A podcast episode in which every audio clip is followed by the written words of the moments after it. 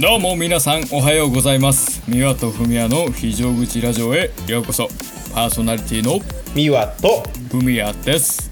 このラジオは高校時代青春を共に過ごした2人が東京と札幌からお届けしていくラジオです。よろしくお願いします。よろしくお願いします。いやー110回目です今日。そうですね。えーっと、つまりは110回目ですね。そうですね。そしてなんと なんとというかもう8月にね入りましたね。はい。あそうだもう今日、えーっと収録しておりますのがはい。8月3日ということで、そうですよ。もうあっという間ですね本当に。い、や7月がね、うん。秒速でしたよ本当に。秒速だった。なんかやっぱりねあのもう大人になってからなんですけど、うんうん。過ごしてみればあっという間だけど思い返してみればいろいろあったなっていうそういう密度なんですよ。うーんと？つまりは？じゃなんかた体感はめちゃくちゃ早いんですけど、うんうんうん。なんか1か月とか1年とか。でうん。も思い出してみると、ああれもあったなこれもあったなって結構こうなんかなるほどね。そのリアルタイムの流れはすごい早い。ああだから体感的にはすごい早いけどまあやることはしっかりやってましたって感じか。そうそう思い返してみたらなんかまあなんだかんだイベントもあったのかなというところですね。いやでも7月まあだからさ20歳の時とか、まあ、21歳ぐらいの時って、まあ学生だったっていうのもあるけどうん。まあ例えば飲み会とかさ、まあ、バーベキューとかってまあ7月にバーベキューしたな8月にみんなでキャンプしたなとかさなんかその月ごとの思い出みたいなのがあったあったんですよね僕の中では。まああったね確かにうん。ねけどなんかやっぱこの年齢になってくるとあ7月は何かあったっけな みたいな象徴するイベントっていうのがなんかあんまりなくてまあコロナのあれもあってさまあねでもなんかねこう1年がまあミワが言ったみたいに確かにいろんなことしてはいるんだけどちょっと記憶に残りにくいというか、薄いなんか時を過ごしてるなっていうような気がしちゃうよね。まあね新鮮味も減ってくるんでねなんか、やっぱ新しいことして脳に刻み込んでいきたいですけど。そうですよ。いやでもね、8月ということでまあ本当暑さがねあの夏本番ですからもう暑くて暑くて大変だと思いいますけど。やいや本当ねやばいですよ。今日は、うん。えっと昨日今日がね東京はなんていうか猛猛暑日っていうんだったっけ？35度以上が猛暑日。そうであのーうん。昨日今日がめちゃくちゃ暑い日でして、うんうんえー天気予報というかその予報を見ると今日はもうね最高が37とか8とかそういうレベル。いやなんかもう驚かなくなってきたのもすごいよね。ああまた38度かみたいなさ。うん。いやテレビとか見ててもいさまあ札幌はね行っても30度いかないぐらいですけど最近は。うん。やっぱ各地で38度とかまあひどいとこだって40度とかさ結構もう毎日そうなんか埼玉県のね、うん。そう埼玉の方とか40度ぐらい行くらしいですからね。いやーでも40度の世界って、まあ、僕なんてまだ未体験ですからうん。ちょっとね、まあ、2分ぐらいだったら味わってみたいなと思いますけどね。どうですかね？えっとね、うん。なんかこれカラッとしてんだったらいいと思うんですよ別に、うんうん。あのーなんかまあいいとこじゃないですけどただこっちって湿度も高いんであーまあ。あのーなんか出た瞬間にねねっとり熱い空気がね 体にベターって張り付いてくるんですよ。だからね汗止まんないんですよね。あーいやだからなんだろうちょっとこう温度低めのサウナみたいな感じよね。ミストサウナみたいなさ。そうそう。で外でさそんな状況でコンビニとか入るたびに整うんですよもう。ああ なるほどね。毎回こう水風呂みたいなねそうコンビニに入るとなん。か多分ね脳にブチュってなんか出ると思うんですよ。その アドレナリン物質みたいのが。なるほどね。だからまああの普通に生きててもあのサウナ体験ができるっていう意味ではまあいいいいのかもしれないですけど。いやーそうそう。だからこんなねまあ暑い1週間というかあれですけど、まあ、僕はね、うん。あの今週こういろいろまあありましたけども、はい。えっとねえー、あったか？いろいろあったかな？なんかあ今ねさっきついさっきあったような話をしようと思ったんだけど、はいはい。なんかど忘れしちゃったかな。いやもう薄々ですね。えー、っとちょっと待ってください。今週今週はね僕はね、あのー、えー、ななんだ？なんかあったか？なちょっと待ってくださいよ。えっと記憶喪失になってるやん。本当に思い出せない。今週？よえーっとね。今週？いやあのー、えー、っとね、うん。えー、あれです。あれでした。えー、無印無印良品に行きました。ついに一行日記が達成されましたね。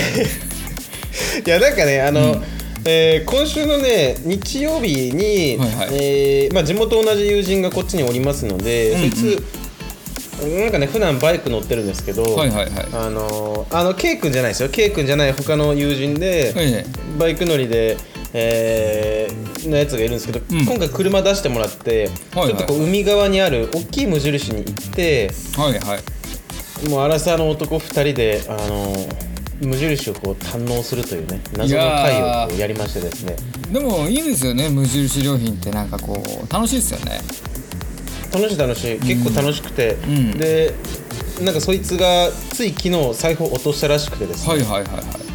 あの全カードを不正利用されたということですごい落ち込んでるっていう。う本当にだから使っちゃったんだ。悪人が拾っちゃったんだ。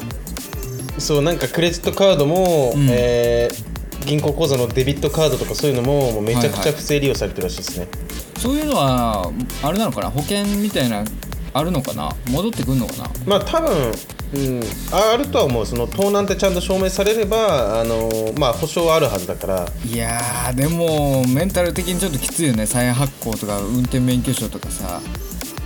いやそうそう。でなんかそいつバイクめっちゃ好きで今免許証ないからバイク乗れないことをすごいね落ち込んでましたよ。いやー今トップシーズンじゃないですか。ちょうどまあ暑すぎて逆にきついのかなそっちはいやでもなんかすごいそいつは毎日乗ってますけどでもやっぱり、うん。ぼ僕はね財布落とした経験なんか盗まれたことはありますけどその落とすとか忘れるってことをしたことがほぼないのでまあ一回高校の時にね、あの自転車のカゴに忘れて5分後ぐらいに戻ったらもう盗まれてましたけど。いやーまあでも盗む人がやっぱいるんだよね。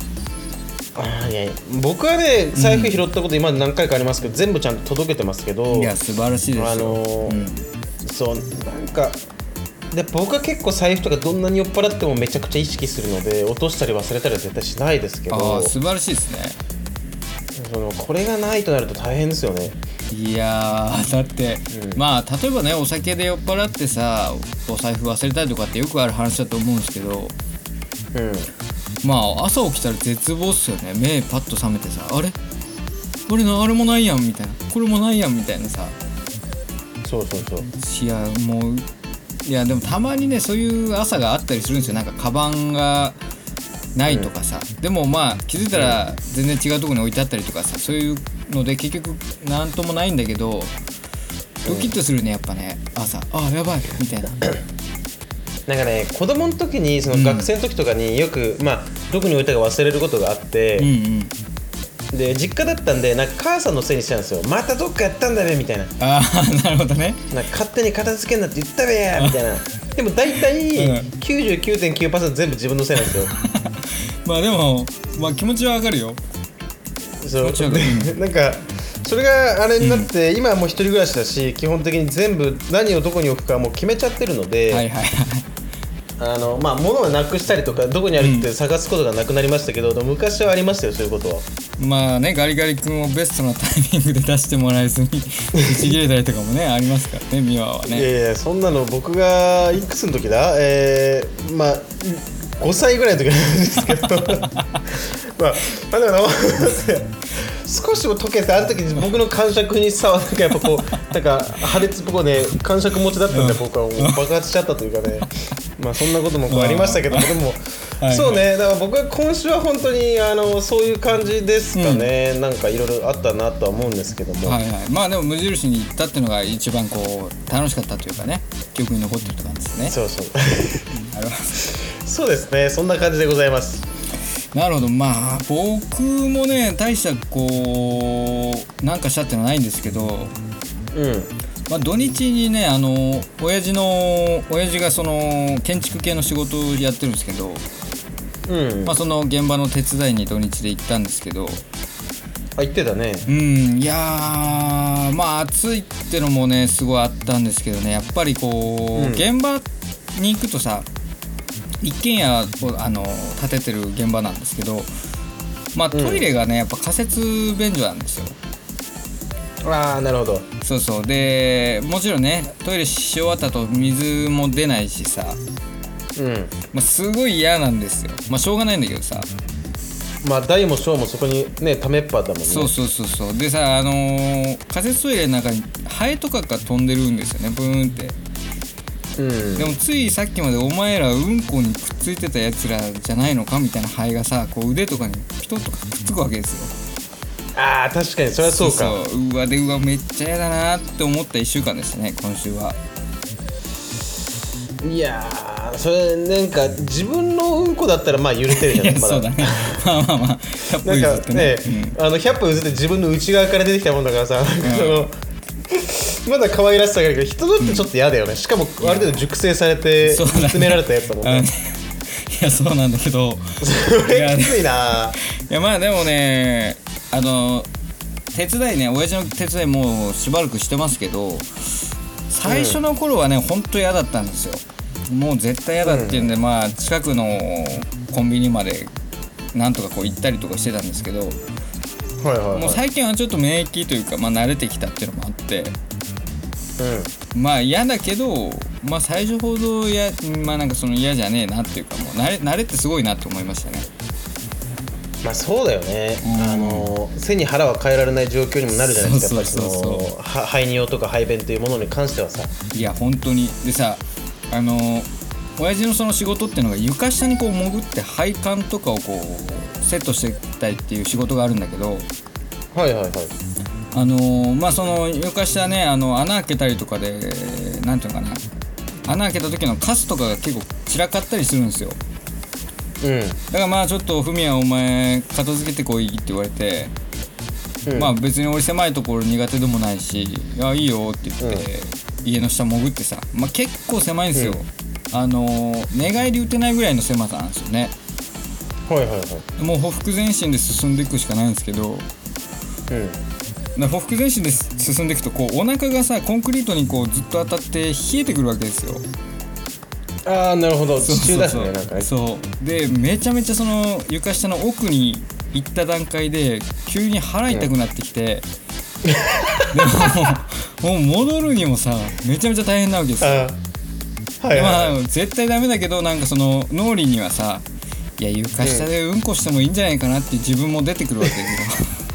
まあさすがにしてないですよね。さすがにそんなことしてないんですけど、いやそんなちょっとね 駆け引きを楽しんだね。まあ土日でしたよ。いやーでもそこでね横になりながらこう、うん。出していただくっていうのは僕はそういう武勇でも聞きたいところですけどね。いやーまあでも5年前ぐらいの僕だったら多分やってたかもしれないですけどさすがにちょっとね 頑張ってこう這い出ましたよその床下から。もぞもぞもぞもぞと。ねトイレ問題ね、まあ、いろんなトイレあるじゃないですか、そのな本当ねあの、うん小ネタですけど、はいはい。僕ちょっと前に、うん。1ヶ月前ぐらいかちょっとこう用事があって海沿いのね なんか海沿いのもうねこんなトイレ誰が使ってんのってようなもう何十年もねうん。打ち捨てられてるようなトイレになんか公衆便所に行ったわけなんですよ。ああその海岸っていうかそのなんていうの海水浴場のトイレみたいな感じかいやそのねそんなわけでもないなんかその 海の近くのもうすげえうん。ほほ 細い 住宅街の突き当たりのうん。なんか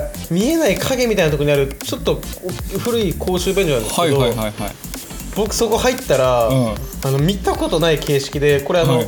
どんな古くても立ち小便器ってさ大体仕切られてるじゃないですか。ああまあそうだよね。うん。見えないようになってるね。そう。でもねそうそういう仕切りとか一切なくて、うん。あの要は排水の流れる溝溝ともう3人が立ってできるぐらいの距離感のコンクリートの壁だけがあるんですよそこに。なるほどね。だからこうまあそこにまあそんなとこにうん。そう。んはいはいはいはい。うそんなとこにさまあ、3人も集まること多分マイナートイレだからないと思まうんだけど、あまあまあ、そう。でも形式上はだから3人の男が等間隔で壁にしょんべんぶっかけてるっていう図になるトイレがあってうん。なるほどね。結構レアだね。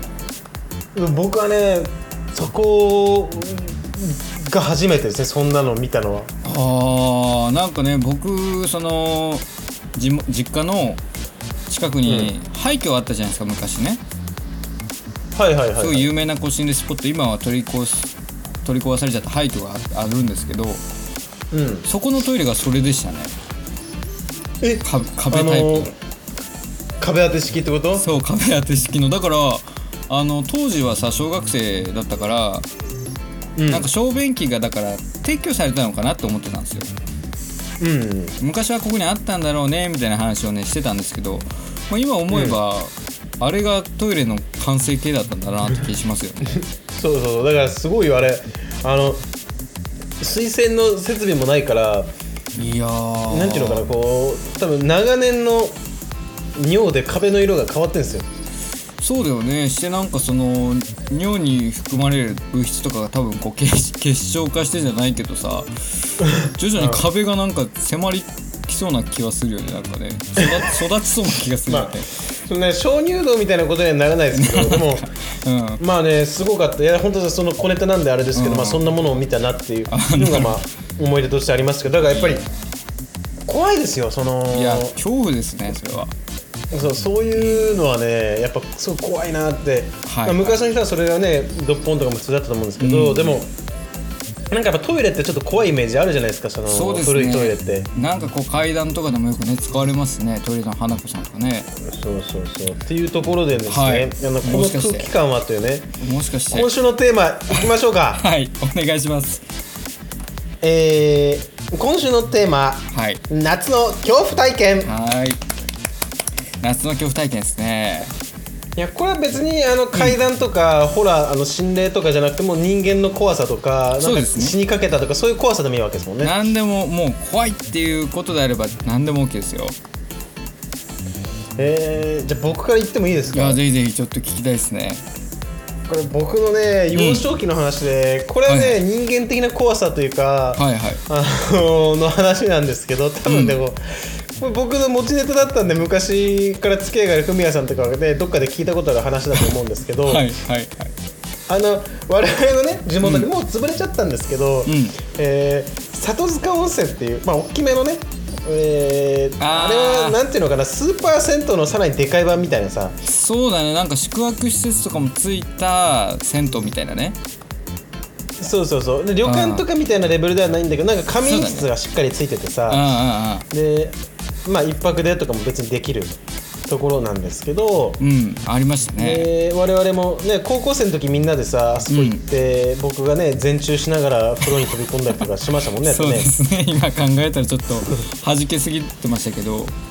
そうまあね周りには誰もいなかったのはちゃんと確認してやってますけどもね、まあそんなところがありましてでそこは、えーまあ、大きい休憩スペースも大広間みたいなのがあって、はいはいはいはいで食事ができるスペースもあってゲームセンターもついてて、うん。でまあ、仮眠室もあってでっかい風呂もあって、まあ、すごいね素晴らしいところだったんですけど、はい。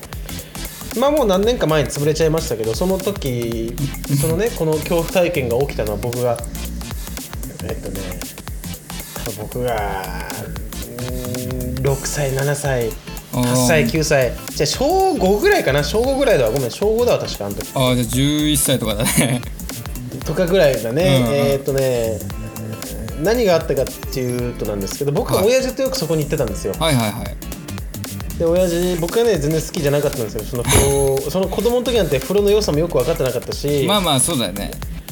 そうなんか親父いつもサウナに入りたがって子供なんてサウナなんかきついからさ嫌だったんですけど、うんうんうん。いやまあ連れてかれてたんですよいつも。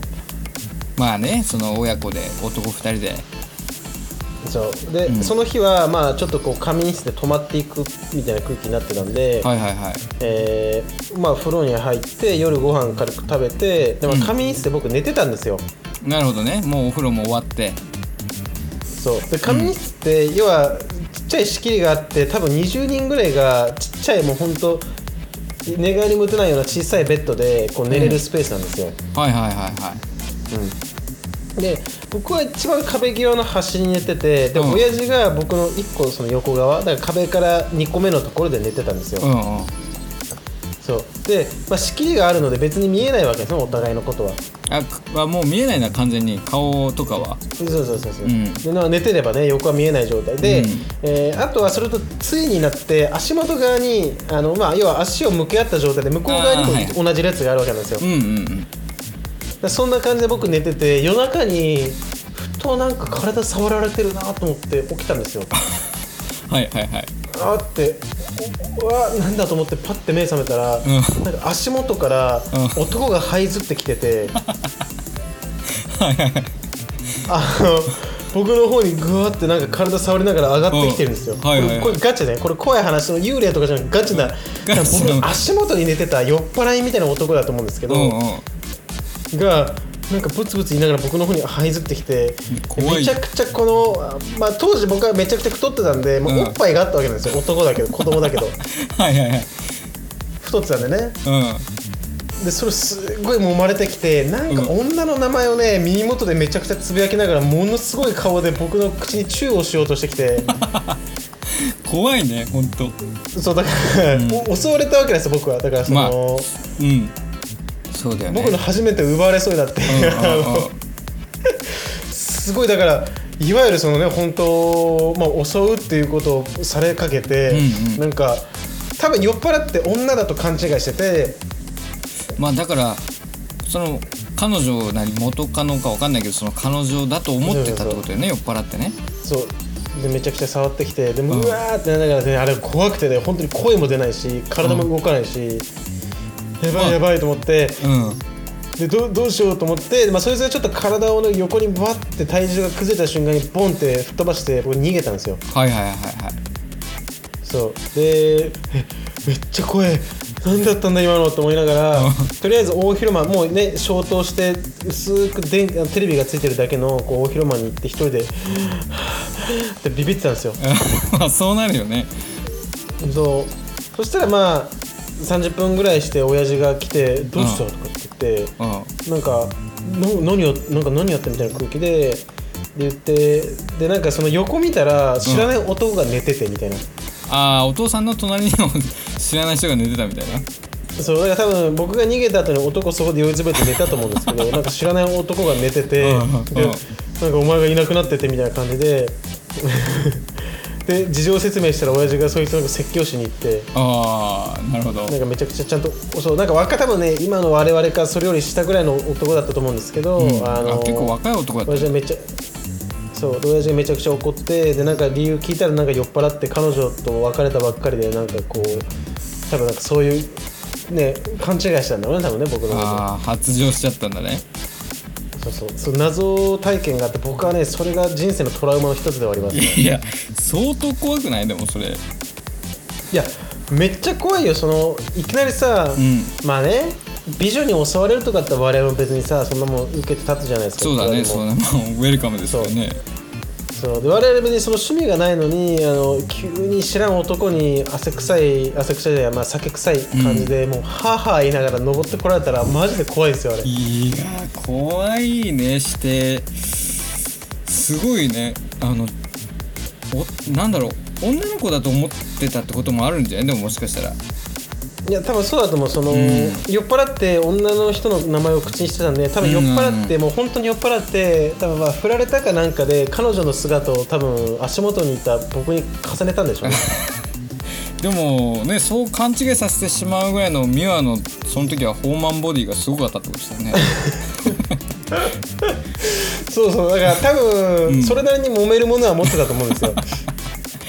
いやでも怖いね本当。でもそっちの毛のあるなんていうのそなんていうのかなその男が好きな男ではなかったんだね、きっと。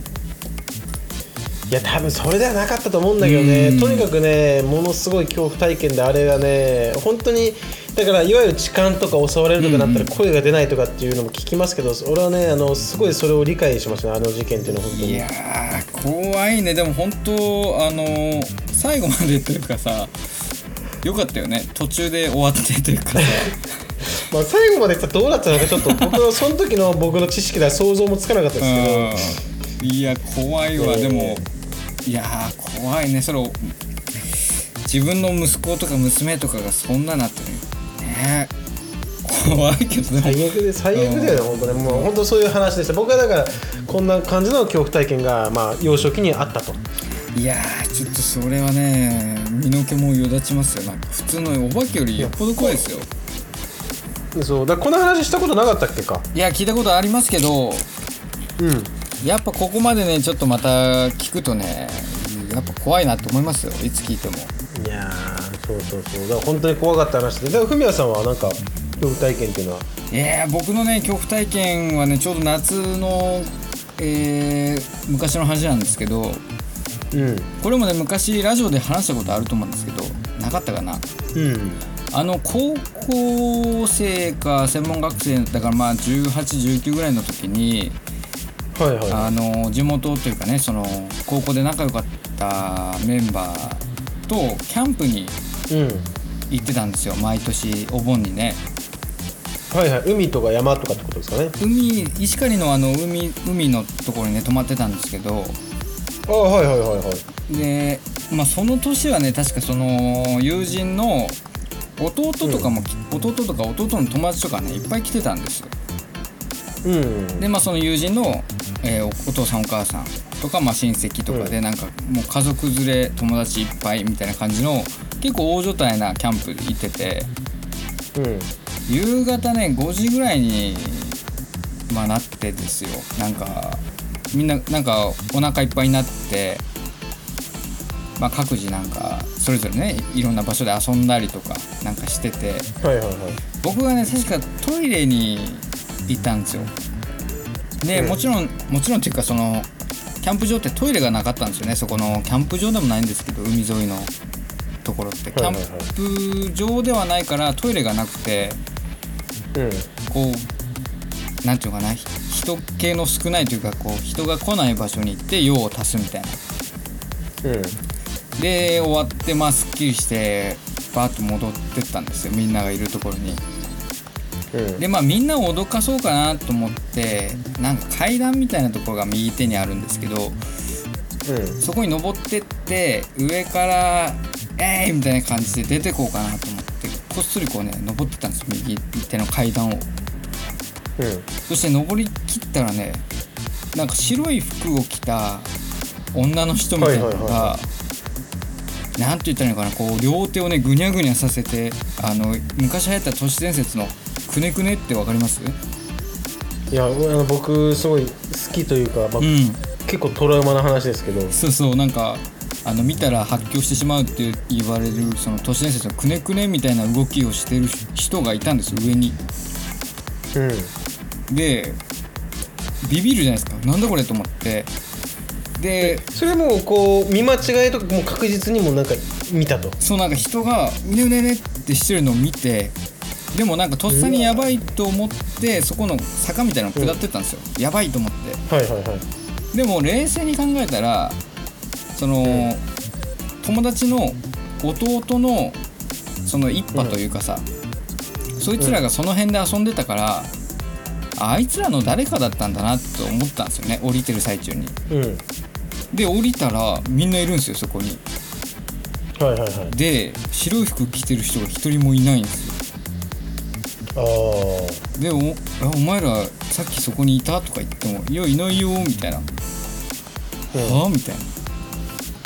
でもうそこにだからいた人ってありえないんですよ。そのメンバーもみんな下にいたし家族も下にいたから、うん。でもう一人でうわ俺見ちゃったかもしれないみたいな、でまあ僕昔からこんなやつなんで「いやまたお前嘘言ってんな」みたいなことを言われるわけですよみんなに。